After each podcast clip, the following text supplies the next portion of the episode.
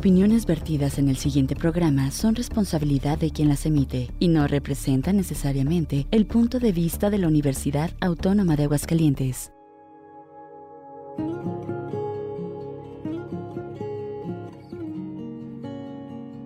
El Cuerpo Académico de Estudios de Género del Departamento de Sociología del Centro de Ciencias Sociales y Humanidades, a través de Radio UAA, presenta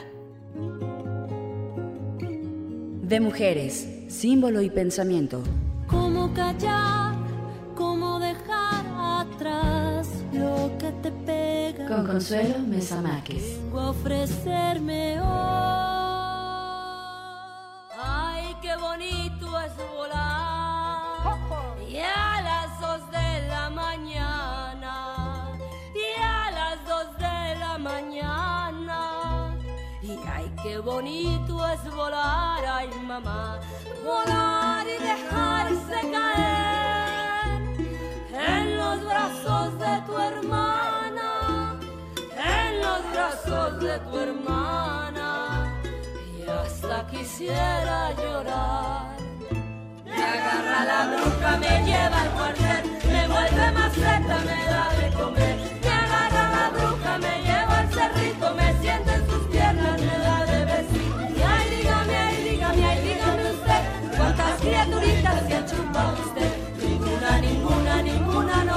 y ando en pretensiones de chuparme usted. Y ahora sí, maldita bruja, ya te chupaste a mi hijo, ya te chupaste a mi hijo.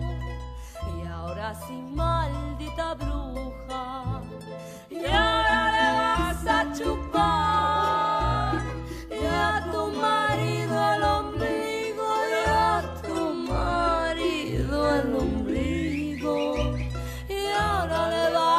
a chupar.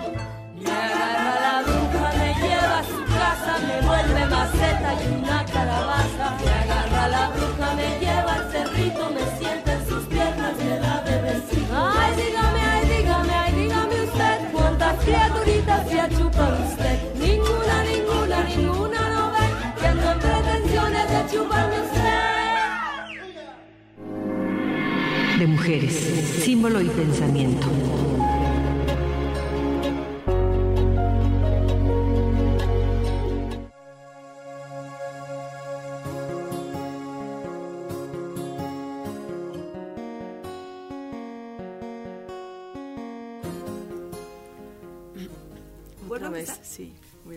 Muy buenas tardes, pues estamos hoy aquí.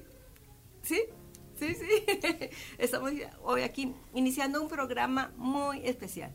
El, programa es la presentación de un libro que se llama, el programa no, sí, el programa, la presentación de un libro que se llama Pisada de Bruja de Iris Rivero. El libro lo presenta Terci Arbizu, Arbizu, nuestra amiga de siempre. Y sí les quiero compartir también que eh, la portada de este hermoso libro, la ilustración, es de eh, Jimena Macías Esparza, hija de Marta Esparza. Bueno, eh, la música que acabamos de escuchar es una música que eligió Checo Pacheco, que se llama precisamente La Bruja de Lila Down. Y ahora sí, les damos formalmente la bienvenida. Y antes de que se me olvide y de que se me pase, les señalo que eh, tenemos un, WhatsApp de Radio UAA, que es 449-912-1588. Entonces, eh, vamos a, dar inicio a este programa que en la, en, en- la página del Facebook. Live, ah, por eso ya me acordé, estamos también en Facebook y en YouTube. Muy bien. Perdón, ¿ya les diste el WhatsApp? Me distraje un poco en mi Sí, en mi cabeza.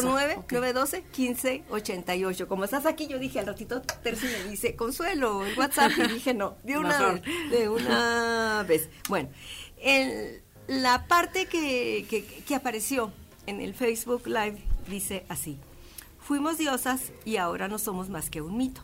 Es la afirmación que otorga sentido al libro y la dedica a las sacerdotitas, sacerdotisas, curanderas y brujas, y en el presente a todas las mujeres que me rodean y a mis ancestras por guiarme en medio del caos. Y bueno, esto, con esto damos inicio al programa y le vamos a preguntar, eh, le vamos a pedir más que preguntar eh, a Iris. Iris Rivero. Yo siempre tengo problemas con los nombres. siempre, siempre, siempre los tengo que traer apuntados porque siempre se lo cambio.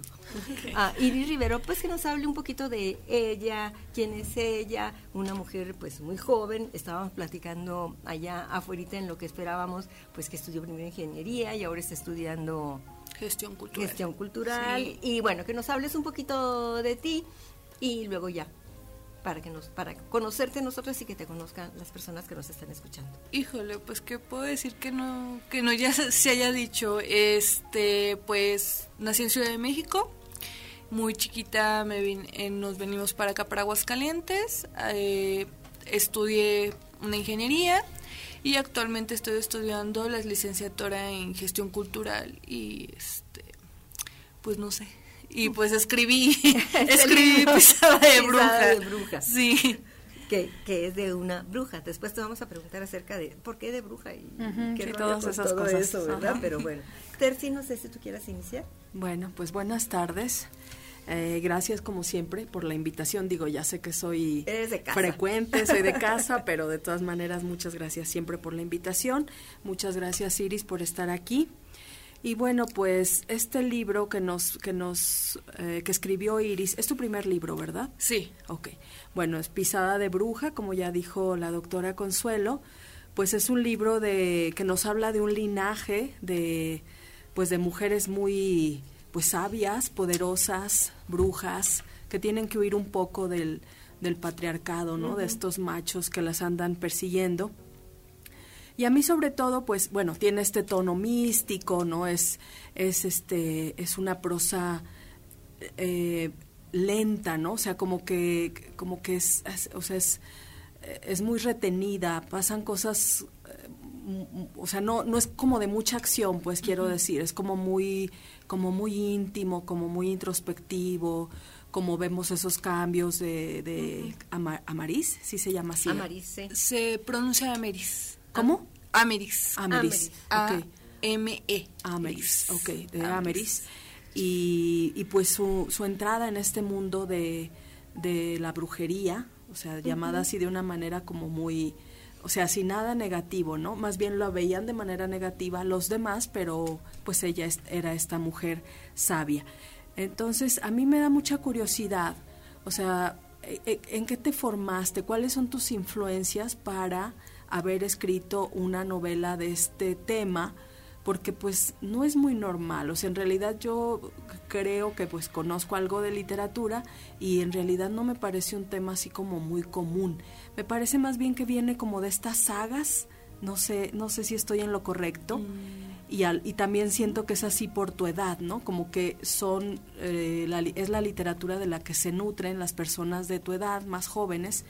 Entonces a mí me gustaría saber eso. Eh, bueno, primero que nada, ¿qué te dedicas? Aunque ya lo dijiste, pero sí más bien que ahondaras un poquito, porque sí fuiste muy parca. O sea, todavía estás estudiando, ¿por qué te surgió la idea?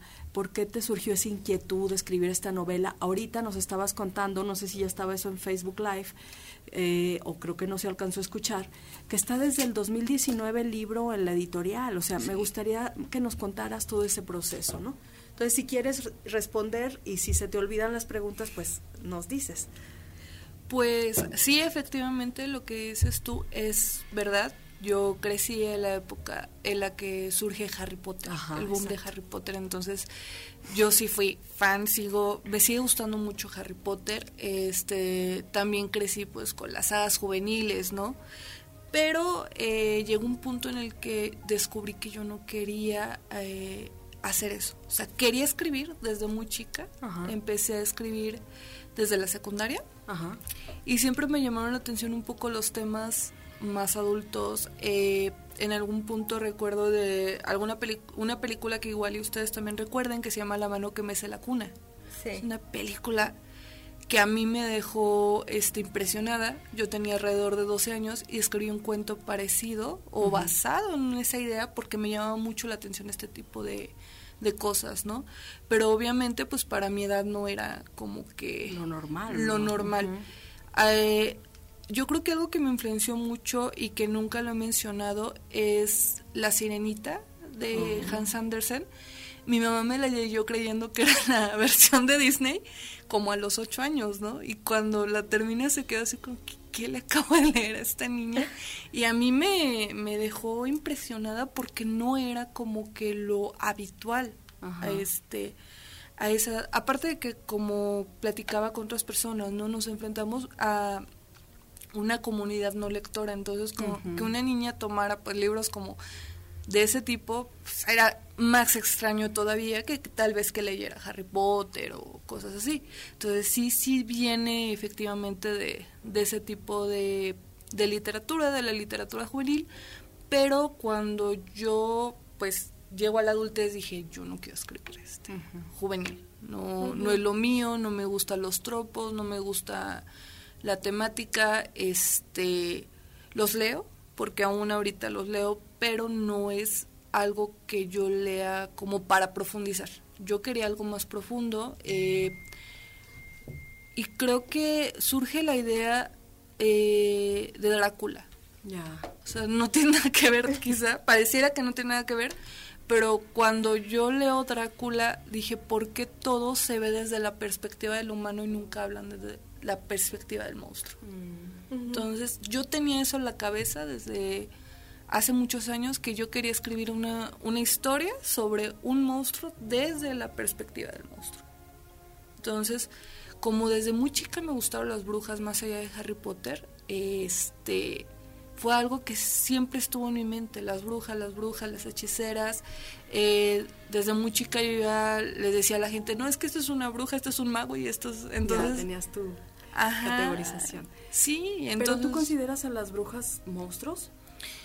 No, pero soy consciente de que en el pasado fueron considerados monstruos. Ah, ya, ya, ya, ok. Sí, existe un libro para niños que se llama El mundo mágico de. Vienen las brujas, vienen los duendes, vienen las hadas, y en cada uno, para niños, explica eh, cómo fueron tomados desde el folclore. Entonces es muy, muy interesante. Entonces como que desde niño ya sabía que era algo, pues, socialmente negativo, que era una imagen socialmente negativa. ¿Y siempre te ha interesado la narrativa? Sí, me llamaba mucho la atención, les digo, empecé como a escribir cuentos desde muy chica, obviamente, pues no, me imagino que no con una calidad literaria muy buena, que ya, que ya ni siquiera sé dónde quedaron, pero sí desde, desde muy chica empecé como con esa curiosidad. Y esta es tu primera publicación, no hay, no hay cuentos publicados, no hay, no, esta es tu primera publicación. Mm, hay unos cuentos publicados en una antología española eh, que solamente se vendió aquí en México digital, en Kindle, entonces, pero es lo único y de ahí pues sí la novela. Ajá, ¿Y cómo se llama esa antología de cuentos? Se llama 365 cuentos para vagos son cuentos, cuentos para vagos, son cuentos cortos, precisamente. Ajá. Muy bien. Bueno, pues yo, yo, a mí me llamó mucho la atención esta dedicatoria que tú haces eh, a las sacerdotisas, las curanderas y las brujas, que para mí mm, las sacerdotisas, las curanderas y las brujas pues son una misma persona, se puede referir a una misma persona. Y también me llamó la atención que la dedicas a, las mujeres que te rodean, a mis ancestras, por guiarme en medio del caos. Y yo me pregunté, ¿a sus ancestras? Y yo dije, ¿será que Iris tiene ancestras que alguna vez participaron de, de bueno, como, como curanderas o como hechiceras o como tus ancestras? Puedes trazar un linaje, así como trazaste el de Amaris, que ¿cómo se dice? Ameris. Ameris. pues esto es así como para irnos adentrando un poco.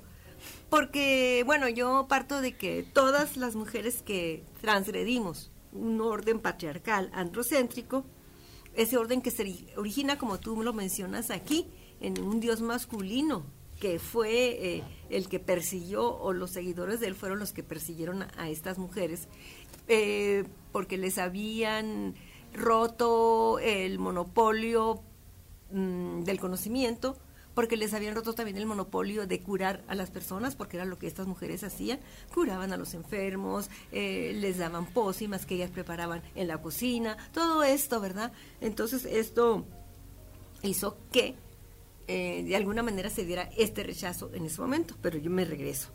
Entonces, este dios eh, masculino que alejaba a las mujeres del conocimiento, de un lenguaje que nos nombre, del poder, y que nos separa de nuestro cuerpo y de nuestro placer, pues todas las mujeres que rechazamos esto y nos revelamos y nos revelamos a esto, pues todas somos brujas, al final de cuentas, porque las que no son brujas, pues lo aceptan y se someten, pero todas las que no, como obviamente somos nosotras, porque estamos aquí, simplemente el estar aquí, pues somos brujas y a mí eso me fascina, yo siempre digo, sí, soy bruja. ¿Qué más?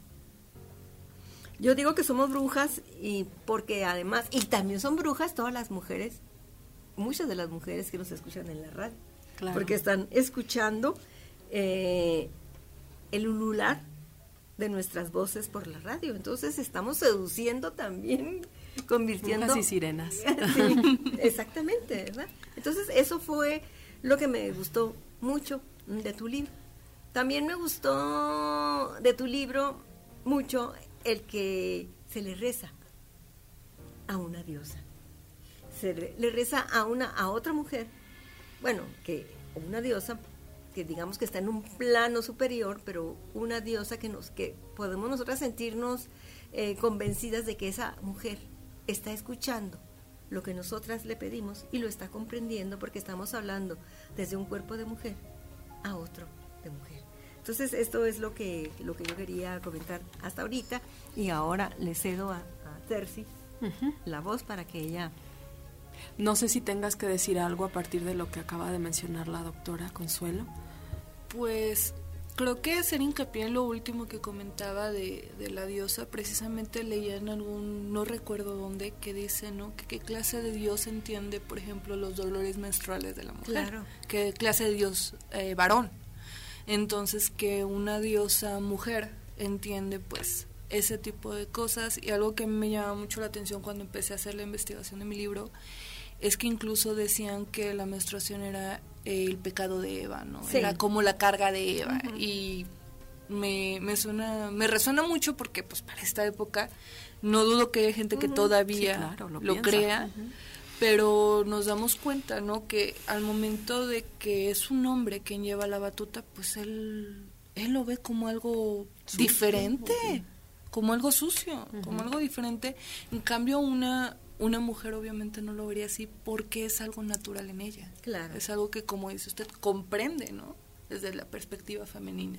Y también por eso es que estas mujeres eh, brujas, eh, hechiceras, comadronas, pues ayudaban a las otras mujeres a parir sus hijos, o sea, eran ellas las que estaban ahí presentes. Entonces también eh, esto pues se entiende, ¿verdad? Desde lo que tú acabas de decir, un Dios varón pues ni sabe, ni entiende, ni lo ha sufrido, y si además nos atenemos a aquello de parirás con dolor, ¿verdad? Pues, claro, la maldición. Cuando, la maldición, cuando los corre del paraíso a Adán y a Eva, ¿verdad? Pues sí. Entonces, por ahí sería. ¿Qué más? Muy bien, Iris, gracias. Entonces, eh, yo te iba a hacer otra pregunta, pero ahora que ya lo mencionaste, me gustaría que nos platicaras eh, eh, cuáles fueron tus fuentes para, para, o sea, para poder construir esta obra. ¿Qué leíste? ¿Qué aprendiste? ¿Por dónde te fuiste? ¿Cuáles fueron tus caminos? Sí mencionas por aquí algunos, ¿verdad? Mm, no recuerdo. No recuerdo. no, más bien tú en el prólogo, Consuelo. Sí, sí, sí, Tú eres la que los menciona en el prólogo. Pero me gustaría escucharte a ti, qué leíste, cómo te preparaste, porque supongo que sí fue, si tuviste que andar indagando para... Y haciendo toda una investigación, eso tú dijiste en mi, en mi investigación. Ajá. Sí, este, más bien que no leí. A ver, cuéntanos, aunque sea un poquito. Leí de todo. Este, pues lo primero que hice fue investigar por los textos de la época. Eh, alguien que leí mucho fue a Jules Michelet. O sea, estamos se desarrolla en 1720, ¿no? Según recuerdo. Entonces, textos de esta época. Sí. Perdón que te haya interrumpido. Ajá, sí, sí, Entonces, le, los leía, este, leía a Jules Michelet, leía a Puleyo, o sea, le, leí, este, traté de buscar cuentos tradicionales sobre las brujas, más o menos ver cuál era la perspectiva, leí tesis, leí artículos, porque sí, o sea, mi interés era que tuviera una base, o sea, que no fuera como comentábamos, ¿no? Los libros de fantasía que a lo mejor nada más jalan, jalan de otros de otras historias y no tienen una base histórica. Entonces yo lo que busqué fue eso. Investigué libros de mitología, este, de religión. Claro, también leí mucho lo que fue este novelas de terror, sobre todo las clásicas, este leí mucho cuento, híjole, leí mucho cuento, eh, creo que si hablamos de literatura, eh, dos escritoras mexicanas que, que me hicieron darme cuenta de la de todo el panorama que existía, pues es esta de la Fernández, Guadalupe Dueñas, o sea, tanto fue como investigación mm, antropológica, por así decirlo, como investigación literaria. Entonces podríamos decir que es una novela hasta cierto punto histórica, ¿verdad? Porque no es solamente ficción, como acabas de decir. Mm, sí, sí, sí. ¿Y de ahí tomaste todos estos términos o tú también los investigaste aparte o de ahí los fuiste descubriendo?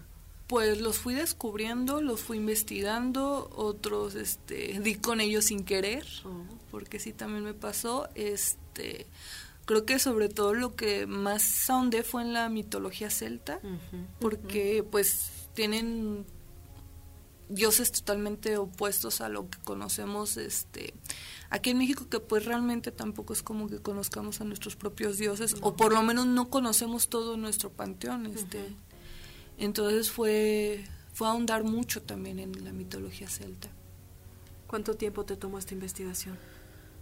Eh, sigo investigando. Para un siguiente libro. Pero en este, esta, esta, esta. Mm, pues yo creo que, híjole, cuatro años, un poquito más. Es decir, que desde cuándo se empezó a escribir esta, esta obra. Uy. Porque si dices que en 2019 ya, o 20, o cuándo estaba ya en la editorial de la. En el 2019 me, me dio la maestra Marta el dictamen a finales. Ajá. Y yo creo que lo empecé a escribir como por el 2017. Claro que, de, que del 2019 para acá tuvo muchas correcciones. Ah, ok, ya has estado trabajando, estuviste trabajando en él. Sí. Ah, ok. Entonces, como del 2017 para acá, más bien son siete años, este estuve investigando. Creo que lo mencionaron en la presentación, ¿verdad? Ahora que lo, lo dices, lo recuerdo. ¿Has tomado algún taller con este Charlie? Eh, sí, fue el de, precisamente el de mm, literatura de terror. Mm. Sí, con él este, conocí un poquito más, porque la verdad sí, yo no conocía mucho. Eh, y pues de ahí empecé a irme por mi caminito. Y sí, empecé a leer mucho ese tipo de literatura, porque era lo que me llamaba la atención. Yo no quería escribir un libro de fantasía, aunque creo que sí hay como cierto sesgo de fantasía, pero quería más como irme al rollo del terror o del horror, porque creo que es un género que permite una apertura, quizás a temas que en la fantasía no se pueden tocar, por quizá por tabú. Entonces como que eso me permitió un poco más ampliar lo que yo quería. ¿Tienes alguna explicación de por qué te gusta tanto el terror? Supongo que te gusta desde siempre, desde niña. No, no. me daba miedo. O sea, yo, yo no podía dormir si veía una película de miedo. No podía. Este, y no podía dormir por un mes. Despertaba mamá, mamá, es que siento que se me, se me va a subir, no sé, la niña del aro. Este, es bien curioso porque empecé a tomar este género porque me di cuenta de que toca mucho, de que permite tocar lo que es el esoterismo, el ocultismo. Creo que fue eso lo que me atrajo más de, del terror. Ya. Sí. Muy bien, Iris. Aquí en, bueno, tu libro tienes, de hecho, dos dedicatorias al inicio. La dedicatoria a las sacerdotisas, sacerdotisas coranderas y brujas, que alude a la diosa de tres rostros, doncella, madre. Me llama la atención que tú aquí pones y arpía, porque para mí es doncella, madre y anciana, que es precisamente Écate, ¿verdad? Entonces yo, yo te pregunto, ¿por qué a la, a la anciana le pones arpía? Y entonces aquí yo ubiqué también en tu libro este linaje, este linaje del que, eh, este linaje matrilineal de brujas, eh, la dinastía Moray, integrada por Vivian, la anciana, por Elizabeth, que es la madre, y por bueno, yo lo voy a dejar como Maris, ¿verdad? sí, no, hay problema. Que, es la doncella. Y bueno, aquí habla de que un rasgo, una característica de, este linaje y en particular de Amaris, que es la protagonista de este programa, es que podían percibir a la diosa madre Hécate, que era que es la divinidad de la magia y los hechizos. Y aquí dice que preside las encrucijadas o lugares por excelencia de la magia y que eran frecuentes las estatuas de la triple diosa en estas tres edades, doncella, madre y anciana. Entonces yo me vine a este libro de las diosas de la mujer madura de Jan Chinoda Bolen y yo dije, a ver, aquí dónde está Hécate y qué dice acerca de Hécate. Entonces, Hécate en el cruce de caminos. Y eso, todo esto que yo voy a decir aquí está en tu libro. Aquí está. ¿Lo leíste a este libro? Ah, bueno.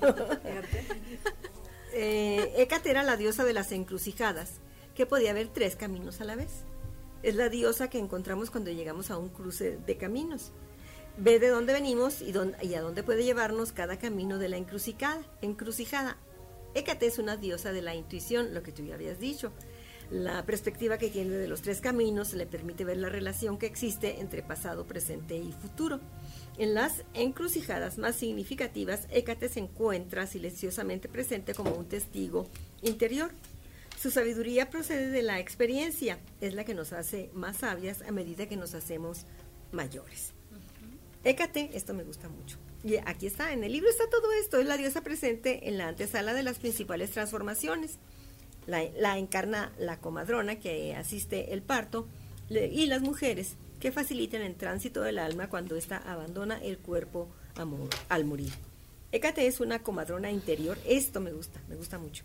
Es una comadrona interior cuya perspectiva nos ayuda cuando damos luz a nuevos aspectos de nosotras mismas nos ayuda a desprendernos de aquello que va a morir, actitudes anticuadas, papeles desfasados y cualquier otro elemento de nuestra vida que ya no contribuya a nuestra afirmación. Esto es en parte lo que dice este libro, Las diosas de la mujer madura. Y, bueno, eh, esto es lo que, lo que me llamó la atención y lo que quiero señalar en el sentido de, bueno, cuáles serían esos elementos de una utopía que podríamos encontrar, y esto lo vamos a dejar para un, lo voy a lanzar la pregunta, mm, y lo vamos a, al regreso, eh, porque vamos a hacer un corte, de una utopía como mujer, ¿cuáles son los elementos simbólicos en es de, de la anciana Vivian, de la madre Elizabeth, de la doncella Amaris, que nos pueden brindar nuevos elementos para construir como otra manera de ser mujer humana y libre. No sé si te estoy metiendo en apuros, no, ¿verdad? No. Ah, Espero. bueno, pues enseguida nos vamos a, un corte para la identificación de la estación y, y, para un nuevo corte musical, la... bueno, la, la... Uy, la morena Sí, de Brujarochas, que es un grupo de aquí de Aguascalientes. Con esa música vamos a regresar después, pero como siempre se me olvida, pues de una vez lo digo, por si acaso. Entonces hacemos un corte y regresamos. De mujeres, símbolo y pensamiento.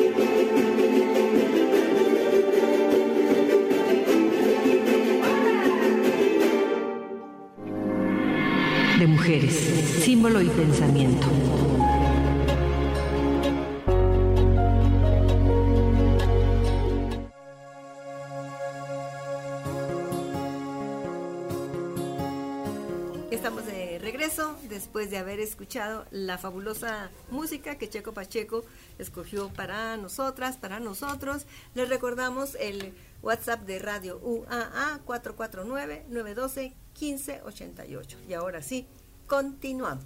Seguimos. Tercio. Pues te estaba pendiente la respuesta de Iris sobre ah, cómo se construye esta mujer, la figura de esta mujer más libre, ¿no? A partir de lo que ellas nos están brindando aquí, o, a partir de Amaris, o a partir de los diferentes elementos de las mujeres que aparecen aquí y que tendrían que hablarnos de posibilidades futuras de una mujer más libre, de eso, una lo que nosotros llamamos una utopía, pero no como sueño imposible, sino ese inédito posible. Y que casi siempre cuando nosotras las mujeres estamos leyendo, o las personas, pero yo creo que se da más en las mujeres, estamos leyendo un libro escrito por una mujer, donde las protagonistas son mujeres, entonces estamos buscando ahí esos elementos utópicos que nos brinden elementos de otra manera de ser mujer, que no sea sometida, que no sea castigada, en este caso castigada que por todo el desafío que está realizando, o, o, que encuentre algo que se parezca pues al amor, pero no el amor romántico, a la felicidad, etcétera, ¿no? Entonces, eso sería más o menos. Pues ahorita eh, me dejó pensando lo de las edades de la mujer que comentaba de, pues en este caso, ¿no? La, la madre, la doncella, y pues la anciana o arpía en, este Fíjese que me tocó encontrar muchas referencias a la arpía. Y es algo que efectivamente llama la atención porque entonces estamos diciendo qué, qué referencias tenemos hacia la edad mayor. Así es. Sí, ya no, ya no lo vemos como mujer, ya lo vemos como otro tipo de criatura. Y es algo muy llamativo, ¿no? Porque finalmente, eh, este, todas las mujeres tenemos ese ciclo. Y es. y es algo que las diosas, ah, una diosa que me gusta mucho es Coatlicue, que es la diosa de la vida y de la muerte, ¿no? Y que es un monstruo. O sea, es monstruosa. ¿Por qué? Porque es la diosa de la muerte, porque es la diosa de la vida. Y es algo como muy curioso que una diosa que es dadora de vida, que es este que guía al inframundo, porque en este caso también es lo que hace la anciana. Regresa, retorna al, al inframundo, guía a los espíritus. Entonces, me parece algo muy interesante porque finalmente es la edad de la sabiduría. Así es. Ujú. Entonces, Porque entonces es porque es la edad del mayor desafío, entonces, ¿verdad? No sé. Y libertad Y también, libertad quizás. también. Sí, ¿no? Y es, es como algo también muy llamativo porque, este, un, en mi caso, ¿no? Al ser una persona joven, pues tal vez como que yo diría no, no entiendo todavía eso, pero me atrae mucho la idea de que las mujeres somos eso finalmente a la edad que, a la edad que tengamos, siempre vamos a tener sabiduría, eh, belleza y obviamente pues también la fertilidad, ¿no? Digo, ya a la edad madura este, cambia, cambia el, ciclo femenino, pero eso no, no le quita la feminidad a la mujer. Entonces, como, como decía usted, algo interesante, este, el que a, a la anciana se le, se le dé otra, otra connotación, ¿no? Es algo muy interesante, pero que finalmente a mí me gusta mucho la idea de lo cíclico, o sea, del retorno de la mujer mayor a la juventud y todo eso, ¿sí? Porque es como, es como el, bueno, ellos lo consideraban como los, las estaciones del año. La primavera, eh, la, la infancia, el verano, la adolescencia, este, el otoño, la adultez y este, el invierno, la ancianidad, ¿no? Pero vuelve a iniciar. Entonces creo que es como algo que en lo particular me llama mucho la atención. Muy bien.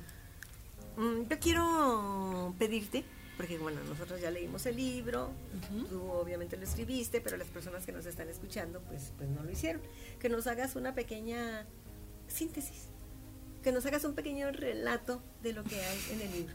Porque nosotros, por ejemplo, aquí no hemos mencionado lo del agua, no hemos, tú ha- hablaste algo del agua y el sumergirse y cómo llega, ¿verdad? pero no hemos mencionado mucho de así, De la trama. Yo también tenía esa trama. petición. A ver, este, platícanos un poquito la trama, un poquito porque, bueno, déjame ver cuánto tiempo tie- tenemos, nos quedan como unos 15, 20 minutos.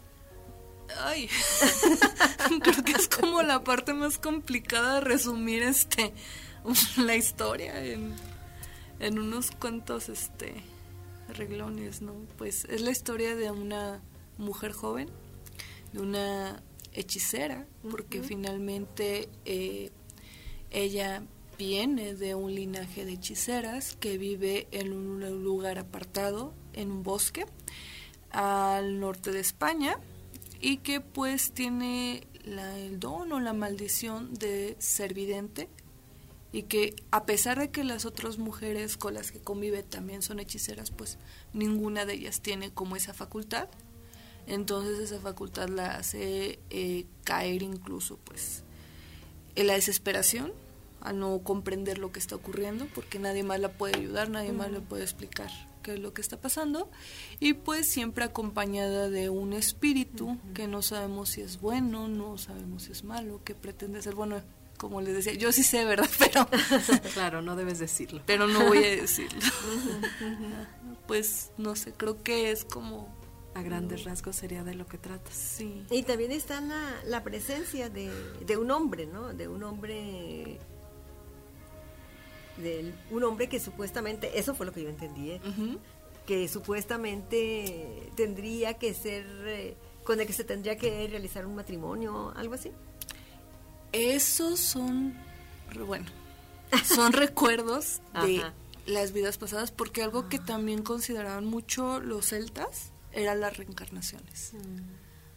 Eh, que fue algo que ellos estaban en contra del cristianismo, porque en el cristianismo eh, dice mueres y te vas al infierno o al cielo, no hay más. En cambio ellos manejaban la idea de la reencarnación. Les parecía muy triste que una vez muertos pues hubiera un juicio cruel contra, contra el espíritu y inmediatamente se, se enviara a uno u otro lado. Entonces, eh, pues también tomé esa parte de las reencarnaciones y es, son recuerdos, son recuerdos que, como decía usted, vienen a través del agua. porque ese es el, esa es la función del agua, ¿verdad? Sí, porque pues recordemos que el agua tiene memoria y nosotros somos que 70% agua. Entonces, como que mm. quise hacer esas esas pequeñas conexiones que a lo mejor no se ven a simple vista, pero que ahí está. está. Muy bien. Pues me parece, un, como te decía hace rato, un libro inusual, o sea, un tema inusual. Me parece más bien así como de literatura de otra época, ¿no?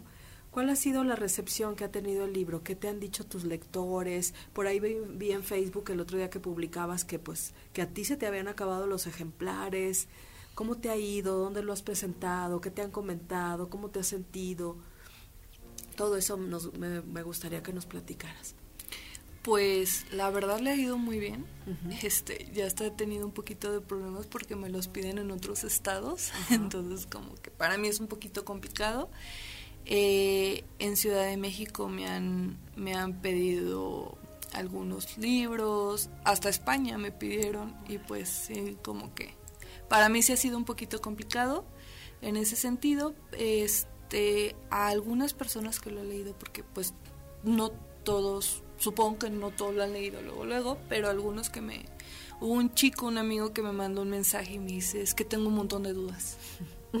así como que, ah, no, pues, este, tengo otro amigo que me dice, es que está, dices que la verdad quiero irlo leyendo poco a poco para irle entendiendo, pero en general sí les, sí he tenido buenos, buenos comentarios, este, quizá claro es como que Mm, que se dé más a conocer.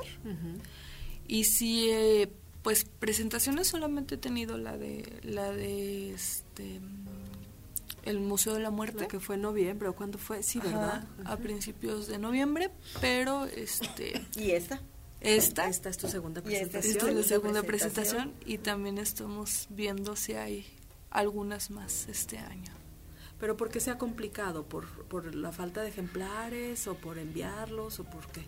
Un poquito, sí. Lo que pasa es que algunas personas pues me dicen, ¿dónde lo puedo adquirir? En la librería de la, de la universidad. Y me dicen, no hay otro lugar donde lo... ¿No está digitalizado? Es lo que apenas estamos viendo. Ah, sí, es algo que apenas este, estamos checando. Le mandé mensaje a la maestra Marta, yo creo la semana pasada, hace 15 días, más o menos y sí es lo que estamos viendo, la, este que se digitalice. Ahora habría que, bueno, Marta ya se, se, jubiló, se acaba de jubilar.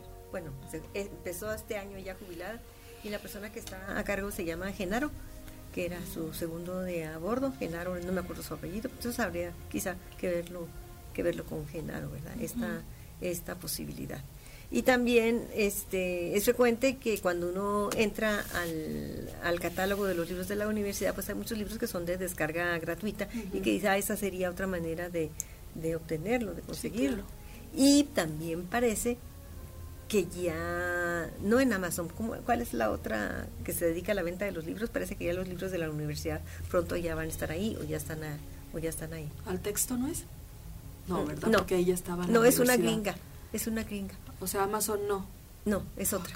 bueno, o a lo mejor es Amazon, no sé, pero bueno, ahí habría que entrar al, catálogo de la universidad y ahí nos vamos a nos vamos a encontrar con eso.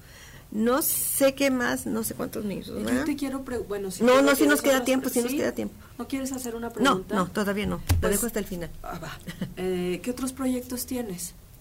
Pues eh, efectivamente lo que comentabas, como que el final queda abierto, ¿verdad?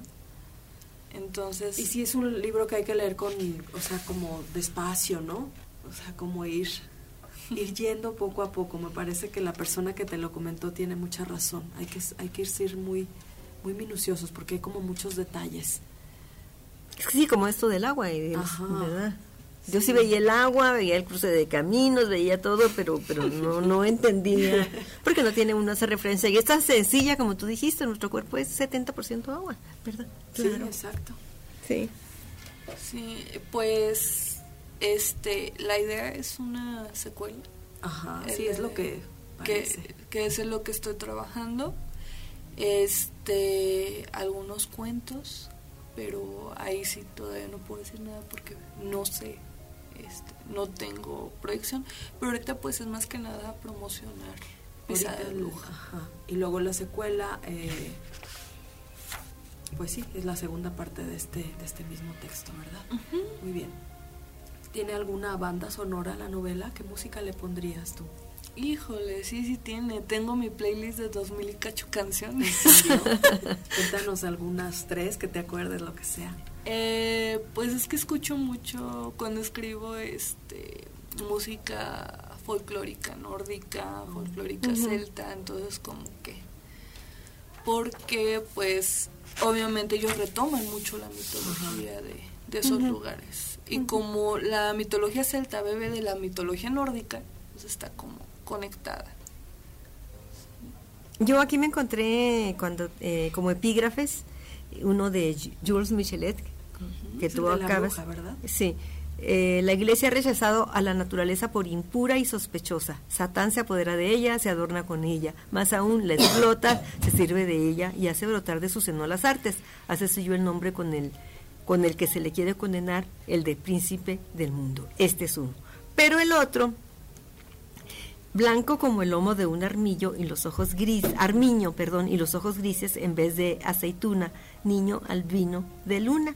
Entonces yo busqué la, la música mi hijo de la luna de Mecano, dije yo, bueno, voy a escucharla, ¿verdad? Voy a, porque esto también me está diciendo lo que hay aquí adentro, ¿verdad? El epígrafe tiene que ver relación.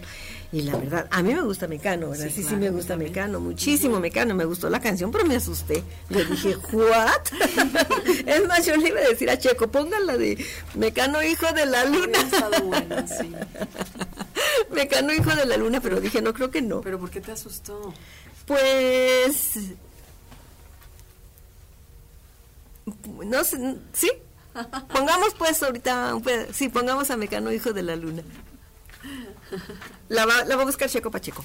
Entonces, este, si yo le iba a decir, póngalo, cuando yo le escuché dije, ay no, pues me asustó así quizá como el libro, ¿verdad?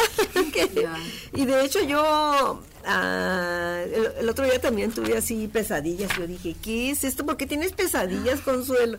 Y después dije, claro, es el libro de, es el libro de Iris, ¿verdad? pesadillas? Que me estaba dando pesadillas, ¿verdad? Hasta grité, hubo un momento que yo sentí que estaba gritando y yo dije, no, Consuelo, ya no, ya no, Sí, yo, yo cuando dieron la, el bebé de Rosemary, esta Sí, yo, yo no la podía ver tampoco, me ah, asusté. El libro de ya, ya viene Mecano, hijo de la luna.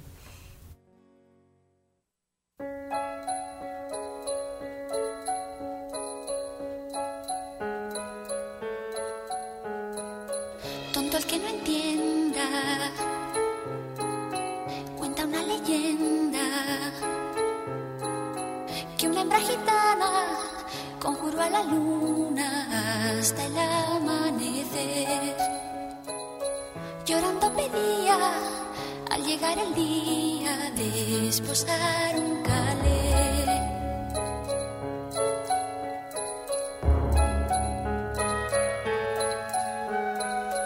Tendrás a tu hombre piel morena, desde el cielo habló pero a cambio quiero primero que le engendres a él. Que quien su mola para no estar sola,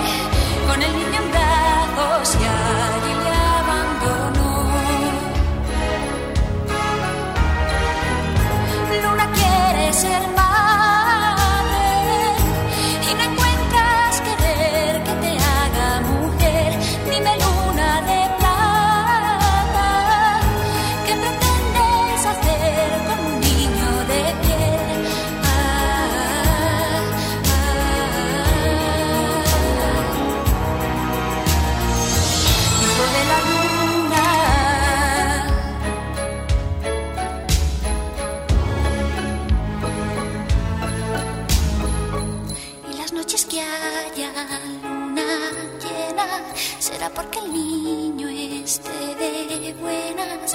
Y si el niño llora, me guarda la luna para hacerle una cuna.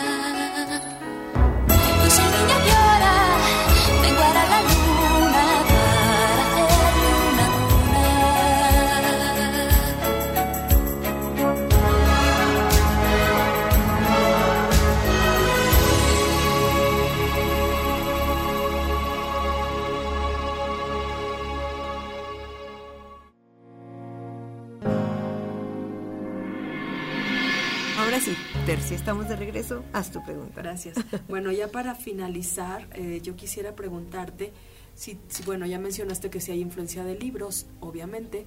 ¿Alguna película que te haya influido para escribir la novela? Pues ahorita comentábamos de la bruja, este, que cuando yo la vi me gustó mucho. La primera vez no la entendí por completo, la tuve que ver varias veces. Este, y algo que me, me fascinó fue precisamente también la imagen ¿no? de, de las diferentes mujeres, de las diferentes edades de las mujeres, y que era lo mismo que les comentaba hace rato. Hablan de desde la perspectiva humana, pero nunca nos dicen qué están pensando estas mujeres este, aisladas en el bosque. Jamás entendemos por qué hacen lo que hacen, solamente sabemos que están este haciendo travesuras no con los con, con los o, con las personas que acaban de llegar ahí entonces pero nunca entendemos sus razones. Y creo que era algo que a mí me llamaba mucho la atención por qué las brujas están haciendo esto y era como que lo que yo también necesitaba explicarme a mí misma quizá y pues de ahí surge mucho la idea de pisar de bruja Pues muy bien.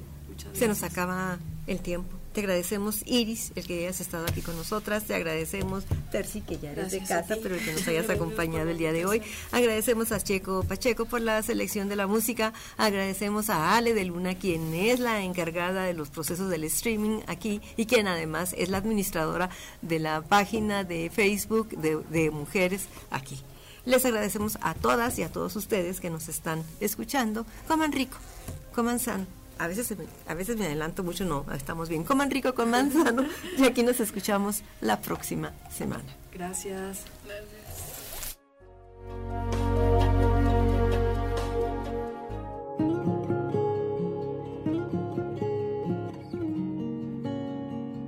El Cuerpo Académico de Estudios de Género del Departamento de Sociología del Centro de Ciencias Sociales y Humanidades, a través de Radio UAA, presentó. De mujeres, símbolo y pensamiento. Cómo callar, cómo dejar atrás lo que te pega. Vengo a ofrecerme